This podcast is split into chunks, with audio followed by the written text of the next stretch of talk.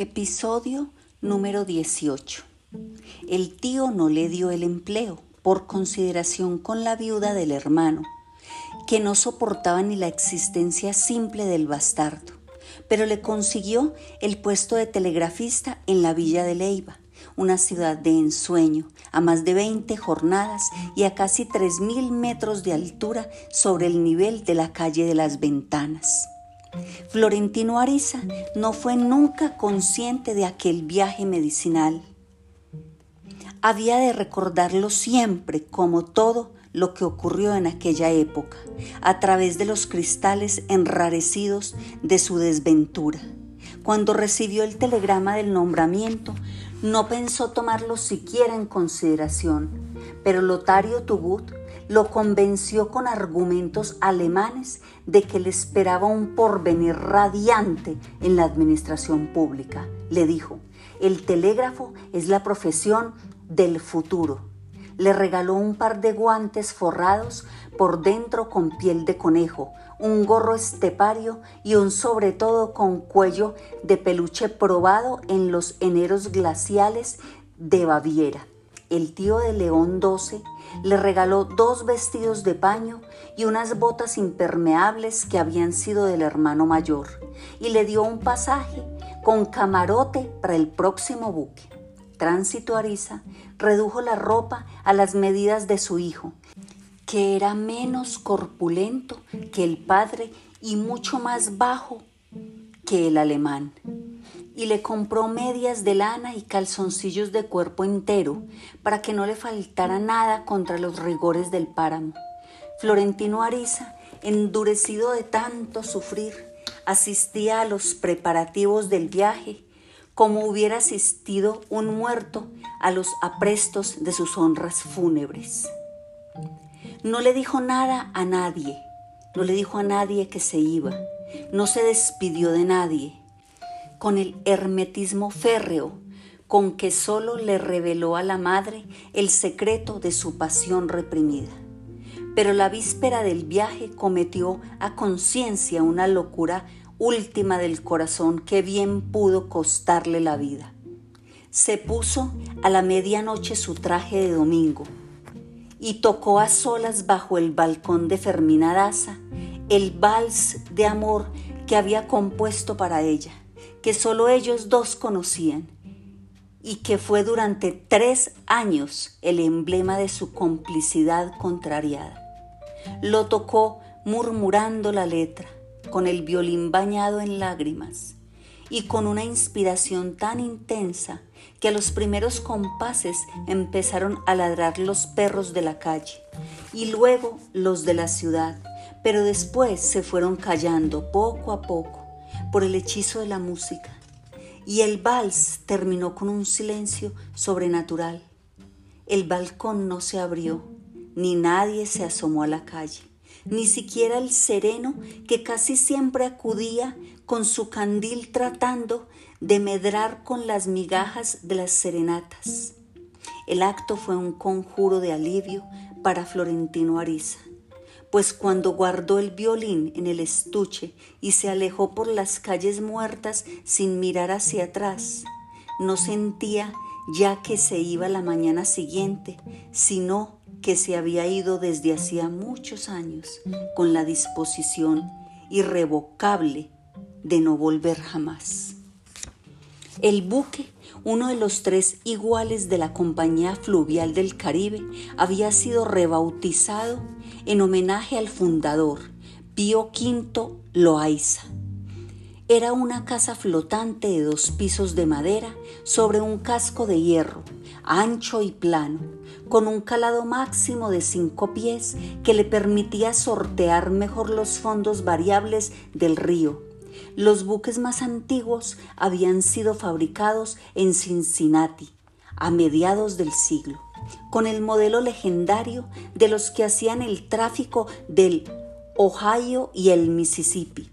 y tenían a cada lado una rueda de propulsión movida por una caldera de leña. Como estos, los buques de la Compañía Fluvial del Caribe tenían en la cubierta inferior casi a ras del agua las máquinas de vapor y las cocinas y los grandes corrales de gallinero donde las tripulaciones colgaban las hamacas entrecruzadas a distintos niveles. Tenían en el piso superior la cabina de mando, los camarotes del capitán y sus oficiales y una sala de recreo y un comedor, donde los pasajeros notables eran invitados por lo menos una vez a cenar y a jugar barajas. En el piso intermedio tenían seis camarotes de primera clase a ambos lados de un pasadizo que servía de comedor común y en la proa una sala de estar abierta sobre el río con barandales de madera bordada y pilares de hierro, donde colgaban de noche sus hamacas los pasajeros del montón. Pero a diferencia de los más antiguos, estos buques no tenían las paletas de propulsión a los lados, sino una enorme rueda en la popa con paletas horizontales debajo de los excusados sofocantes de la cubierta de pasajeros. Florentino Ariza no se había tomado la molestia de explorar el buque tan pronto como subió a bordo. Un domingo de julio a las 7 de la mañana, como lo hacían casi por instinto los que viajaban por primera vez, solo tomó conciencia de su nueva realidad al atardecer, navegando frente al caserío de Calamar, cuando fue a orinar en la popa y vio por el hueco del excusado la gigantesca rueda de tablones girando bajo sus pies con un estruendo volcánico de espumas y vapores ardientes. No había viajado nunca. Llevaba un baúl de hojalata con la ropa del páramo, las novelas ilustradas que compraba en folletines mensuales y que él mismo cosía con tapas de cartón,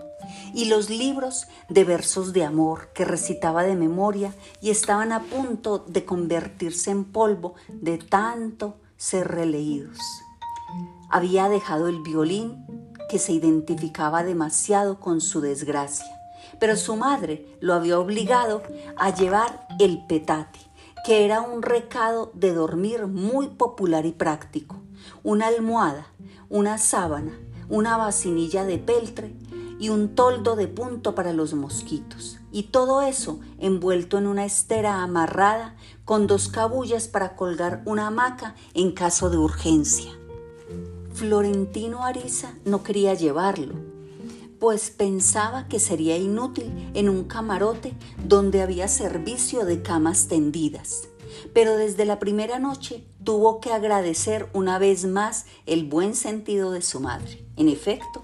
a la última hora subió a bordo un pasajero vestido de etiqueta que había llegado en un barco de Europa aquella madrugada y estaba acompañado por el gobernador de la provincia en persona. Quería proseguir el viaje de inmediato con su esposa y su hija, y con el criado de librea y los siete baúles con ribetes dorados que cupieron a duras penas por las escaleras. El capitán un gigante de Curazao, logró conmover el sentido patriótico de los criollos para acomodar a los viajeros imprevistos. A Florentino Ariza le explicó en una tortilla de castellano y papiamento que el hombre de etiqueta era el nuevo ministro plenipotenciario de Inglaterra en viaje hacia la capital de la República le recordó que aquel reino había aportado recursos decisivos para nuestra independencia del dominio español y en consecuencia cualquier sacrificio era poco para que una familia de tan alta dignidad se sintiera en nuestra casa mejor que en la propia. Florentino Ariza, por supuesto, renunció al camarote. Al principio no lo lamentó, pues el caudal del río era abundante en aquella época del año y el buque navegó sin tropiezos las primeras dos noches. Después de la cena, a las cinco de la tarde, la tripulación repartía entre los pasajeros unos catres plegadizos con fondos de lona, y cada quien abría el suyo donde podía. Lo arreglaba con los trapos de su petate y armaba encima el mosquitero de punto Los que tenían hamacas las colgaban en el salón y los que no tenían nada dormían sobre las mesas del comedor arropados con los manteles que no cambiaban más de dos veces durante el viaje. Florentino Ariza permanecía en vela la mayor parte de la noche, creyendo oír la voz de Fermina Daza en la brisa fresca del río, pastoreando la soledad de su recuerdo oyéndola cantar en la respiración del buque que avanzaba con pasos de animal grande en las tinieblas hasta que aparecían las primeras franjas rosadas en el horizonte y el nuevo día reventaba de pronto sobre pastizales desiertos y ciénagas de brumas. El viaje le pareció entonces una prueba más de sabiduría de su madre y se sintió con ánimos para sobrevivir al olvido. Al cabo de tres días de buenas aguas, sin embargo, la navegación fue más difícil entre bancos de arena intempestivos y turbulencias engañosas. El río se volvió turbio y fue haciéndose cada vez más estrecho en una selva enmarañada de árboles colosales, donde solo se encontraba de vez en cuando una choza de paja junto a las pilas de leña para la caldera de los buques. La algarabía de los loros y el escándalo de los micos invisibles parecían aumentar el bochorno del mediodía. Pero de noche había que amarrar el buque para dormir y entonces se volvía insoportable hasta el hecho simple de estar vivo. Al calor de los zancudos se agregaba el tufo de las pencas de carne salada puestas a secar en los barandales la mayoría de los pasajeros, sobre todo los europeos, abandonaban el pudridero de los camarotes y se pasaban la noche caminando por las cubiertas, espantando toda clase de alimañas con la misma toalla con que se secaban el sudor incesante, y amanecían exhaustos e hinchados por las picaduras. Además, aquel año había estallado un episodio más de la guerra civil intermitente entre liberales y conservadores, y el capitán había tomado precauciones muy severas para el orden interno y la seguridad de los pasajeros,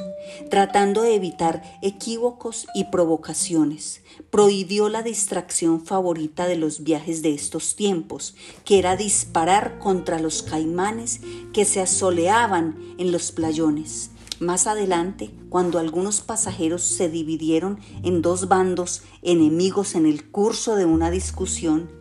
hizo decomisar las armas de todos con el compromiso bajo palabra de devolverlas al término del viaje. Fue inflexible, inclusive con el ministro británico, que desde el día siguiente de la partida amaneció vestido de cazador, con una carabina de precisión y una escopeta de dos cañones para matar tigres. Las restricciones se hicieron aún más drásticas arriba del puerto de Tenerife, donde se cruzaron con un buque que llevaba enarbolada la bandera amarilla de la peste. El capitán no pudo obtener ninguna información sobre aquel signo alarmante porque el otro buque no respondió a sus señales, pero ese mismo día encontraron otro que estaba cargando ganado para Jamaica, y éste informó que el buque con la bandera de la peste llevaba dos enfermos de cólera y que la epidemia estaba haciendo estragos en el trayecto del río que aún les faltaba por navegar. Entonces se prohibió a los pasajeros abandonar el buque, que no solo en los puertos siguientes, sino aún en los lugares despoblados donde arrimaba a cargar leña de modo que el resto del viaje hasta el puerto final, que duró otros seis días, los pasajeros contrajeron hábitos carcelarios, entre estos la contemplación perniciosa de un paquete de postales pornográficas holandesas que circularon de mano en mano sin que nadie supiera de dónde habían salido, aunque ningún veterano del río ignoraba que eran apenas un muestrario de la colección legendaria del capitán. Pero hasta esa distracción sin porvenir terminó por aumentar el hastío. Florentino Ariza soportó los rigores del viaje con la paciencia mineral que desconsolaba a su madre y exasperaba a sus amigos. No alternó con nadie. Los días se le hacían fáciles sentados frente al barandal viendo a los caimanes inmóviles asoleándose en los playones, con las fauces abiertas para atrapar mariposas, viendo las bandadas de garzas asustadas que se alzaban de pronto en los pantanos, los manatíes que amamantaban sus crías con sus grandes tetas maternales y sorprendían a los pasajeros con sus llantos de mujer. En un mismo día vio pasar flotando tres cuerpos humanos, hinchados y verdes, con varios gallinazos encima. Pasaron primero los cuerpos de dos hombres, uno de ellos sin cabeza, y después el de una niña de pocos años, cuyos cabellos de medusa se fueron ondulando en la estela del buque. Nunca supo, porque nunca se sabía, si eran víctimas del cólera o de la guerra pero la tufarada nauseabunda contaminó en su memoria el recuerdo de Fermina Daza. Siempre era así. Cualquier acontecimiento, bueno o malo, tenía alguna relación con ella. De noche,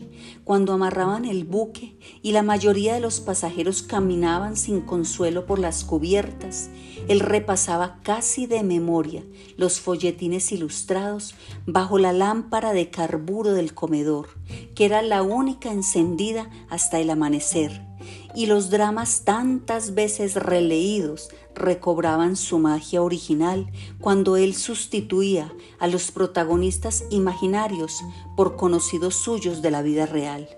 y se reservaba para sí y para Fermina Daza los papeles de amores imposibles. Otras noches le escribía cartas de zozobra, cuyos fragmentos esparcía después en las aguas que corrían sin cesar hacia ella.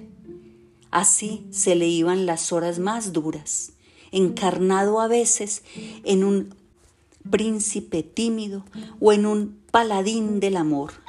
y otras veces en su propio pellejo, escaldado de amante en el olvido, hasta que se alzaban las primeras brisas y se iba a dormitar sentado en las poltronas del barandal. Una noche, que interrumpió la lectura más temprano que de costumbre, se dirigía distraído a los retretes cuando una puerta se abrió a su paso en el comedor desierto y una mano de halcón lo agarró por la manga de la camisa y lo encerró en un camarote apenas si alcanzó a sentir el cuerpo sin edad de una mujer desnuda en las tinieblas, empapada en un sudor caliente y con la respiración desaforada, que lo empujó boca arriba en la litera, le abrió la hebilla del cinturón, le soltó los botones y se descuartizó a sí misma acaballada encima de él y lo despojó sin gloria de la virginidad. Ambos cayeron agonizando en el vacío de un abismo sin fondo, oloroso a marisma de camarones. Ella yació después un instante sobre él, sollozando sin aire, y dejó de existir en la oscuridad. Ahora váyase y olvídelo, le dijo. Esto no sucedió nunca. El asalto había sido tan rápido y triunfal que no podía entenderse como una locura súbita del tedio, sino como el fruto de un plan elaborado con todo su tiempo y hasta en sus pormenores minucios. Esta certidumbre halagadora aumentó la ansiedad de Florentino Ariza que en la cúspide del gozo había sentido una revelación que no podía creer, que inclusive se negaba a admitir, y era que el amor ilusorio de Fermina Daza podía ser sustituido por una pasión terrenal. Fue así como se empeñó en descubrir la identidad de la violadora maestra en cuyo instinto de pantera encontraría quizás el remedio para su desventura pero no lo consiguió, al contrario. Cuanto más profundizaba en el escrutinio, más lejos se sentía de la verdad. El asalto había sido en el último camarote, pero este estaba comunicado con el penúltimo por una puerta intermedia, de modo que los dos se convertían en un dormitorio familiar con cuatro literas. Allí viajaban dos mujeres jóvenes, otra bastante mayor, pero de muy buen ver, y un niño de pocos meses. Se habían embarcado en Barranco de Loba, el puerto donde se recogía la carga y el pasaje de la ciudad de Mompox. Desde que estaba, quedó al margen de los itinerarios de vapores de las veleidades del río, y Florentino Ariza se había fijado en ellas solo porque llevaban al niño dormido dentro de una gran jaula de pájaros. Viajaban vestidas como en los transatlánticos de moda, con polizones bajo las faldas de seda, con golas de encaje y sombreros de alas grandes, adornadas con flores de crinolina. Y las dos menores se cambiaban el atuendo completo varias veces al día, de modo que parecían llevar consigo su propio ámbito primaveral, mientras los otros pasajeros se ahogaban de calor. Las tres eran diestras en el manejo de las sombrillas y los abanicos de plumas, pero con los propósitos indescifrables de las momposinas de la época. Florentino Ariza no logró precisar siquiera la relación entre ellas, aunque sin duda eran de una misma familia. Al principio pensó que la mayor podía ser la madre de las otras, pero luego cayó en la cuenta de que no tenía bastante edad para hacerlo y además guardaba un medio luto que las otras no compartían. No concebía que una de ellas se hubiera atrevido a hacer lo que hizo mientras las otras durmieran en las literas y la única suposición razonable era que aprovechara un momento casual o quizás concertado en que se quedó sola en el camarote Comprobó que a veces salían dos a tomar el fresco hasta muy tarde mientras la tercera se quedaba cuidando al niño. Pero una noche de más calor salieron las tres juntas con el niño dormido, en la jaula de mimbre cubierta con un toldo de gasa. A pesar de aquel embrollo de indicios, Florentino Ariza se apresuró a descartar la posibilidad de que la mayor de las tres fuera la autora del asalto y enseguida absolvió también a la menor, que era la más bella y atrevida. Lo hizo sin razones válidas, solo porque la vigilancia ansiosa de las tres lo había inducido a dar por cierto su deseo entrañable de que la amante instantánea fuera la madre del niño enjaulado. Tanto lo sedujo esa suposición que empezó a pensar en ella con más intensidad que en Fermina Daza sin importarle la evidencia de que aquella madre reciente solo vivía para el niño. No tenía más de 25 años y era esbelta y dorada, con unos párpados portugueses que la hacían más distante, y a cualquier hombre le hubiera bastado con solo las migajas de la ternura que ella le prodigaba al hijo. Después del desayuno, hasta la hora de acostarse se ocupaba de él en el salón, mientras las otras jugaban damas chinas, y cuando lograba dormirlo, colgaba del techo la jaula de mimbre en el lado más fresco del barandal. Pero ni aun cuando estaba dormido se desentendía de él, sino que mecía la jaula cantando entre dientes canciones de novia mientras sus pensamientos volaban por encima de las penurias del viaje. Florentino Ariza se aferró a la ilusión de que tarde o temprano sería delatada, aunque fuera por un gesto. Vigilaba hasta los cambios de su respiración, en el ritmo del relicario que llevaba colgado sobre la blusa de Batista, mirándola sin disimulos por encima del libro que fingía leer e incurrió en la impertinencia calculada de cambiar de sitio en el comedor para quedar frente a ella,